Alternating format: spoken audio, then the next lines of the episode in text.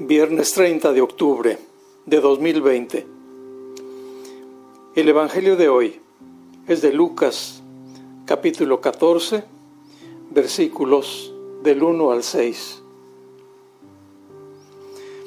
El Evangelio relata otro episodio de discusión entre Jesús y los fariseos, acontecido durante el largo viaje de Jesús desde Galilea hasta Jerusalén.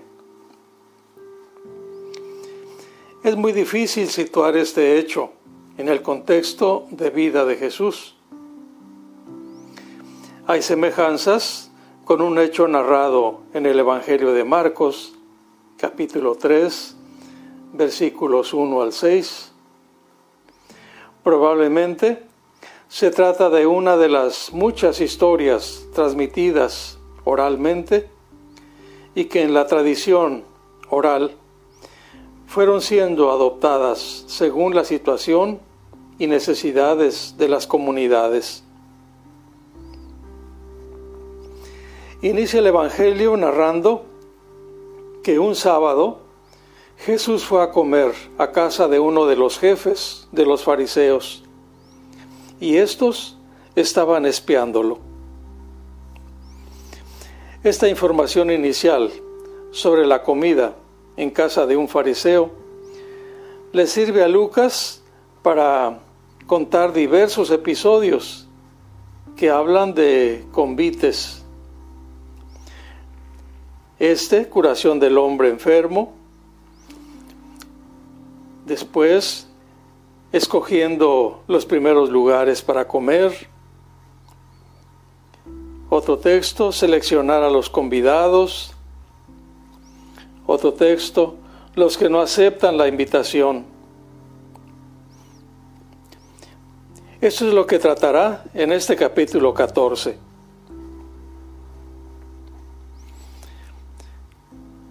Muchas veces Jesús es convidado por los fariseos para participar en comidas sin duda, en la invitación había una cierta curiosidad y un poco de malicia. Quieren observar a Jesús de cerca para ver si Él observa en todo las prescripciones de la ley. Continúa Lucas señalando que había allí, delante de Jesús, un hombre hidrópico, es decir, que retiene líquidos. No se dice cómo llegó a la casa del fariseo, pero si él está delante de Jesús, es porque quiere ser curado. Los fariseos observaban a Jesús. Es un día de sábado y en sábado está prohibido curar. ¿Qué hacer? Entonces Jesús preguntó a los escribas y fariseos, ¿está permitido curar en sábado o no? Con su pregunta, Jesús explicita el problema que estaba en el aire. ¿Se puede o no curar en un día de sábado? ¿La ley permite esto? ¿Sí o no? los maestros de la ley.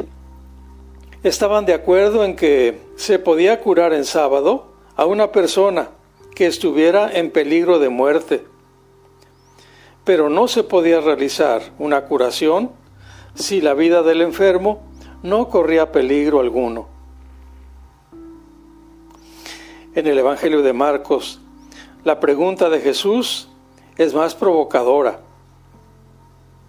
Dice, ¿Es lícito en sábado hacer el bien en vez del mal? ¿Salvar una vida en vez de destruirla? Marcos 3, 4. Los fariseos se quedaron callados ante el silencio que ni aprueba ni desaprueba. Jesús tomó de la mano al enfermo, lo curó y lo despidió. Enseguida, para responder a una posible crítica, explicita el motivo que lo lleva a curar. Por eso les pregunta, si alguno de ustedes se le cae en un pozo su burro o su buey, no lo saca enseguida, aunque sea sábado. Con esta pregunta, Jesús muestra la incoherencia de los doctores y de los fariseos. Si uno de ellos en día de sábado encuentra que no hay ningún problema en sacar a un hijo o a un animal de peligro, Jesús también tiene el derecho de ayudar y curar al hidrópico. Y dice Lucas que ellos no supieron qué contestarle.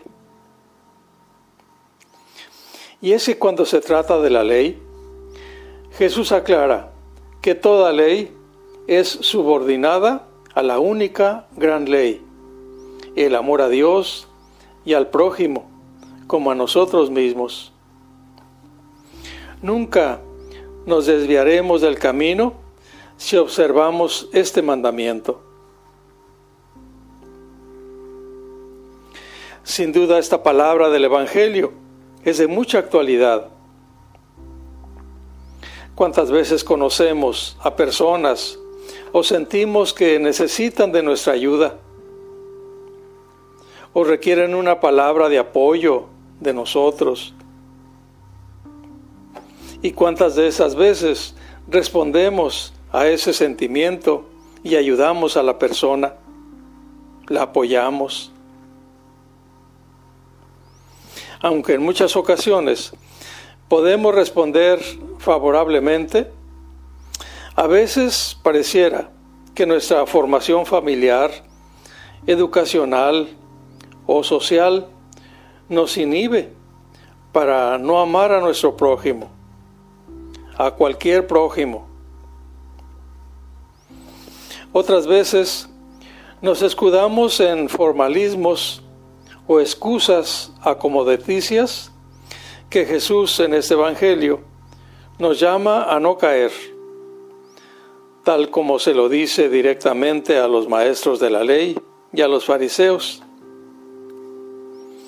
Actitudes de mucho rigor y legalismo inmovilizan el amor fraterno, la solidaridad y la comprensión abandonando así el mensaje fundamental de Jesús. Jesús no declara la abolición de los preceptos rituales, pero los subordina a los preceptos de carácter ético, como la misericordia y amor al prójimo.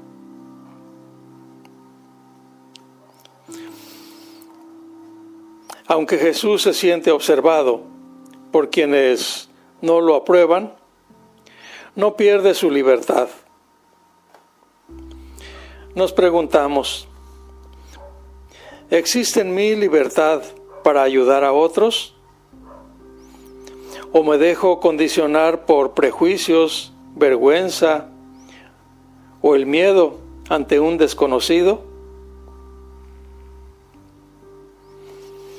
Hermanos y hermanas, los misioneros del Espíritu Santo, seguimos a su lado. Cuídense,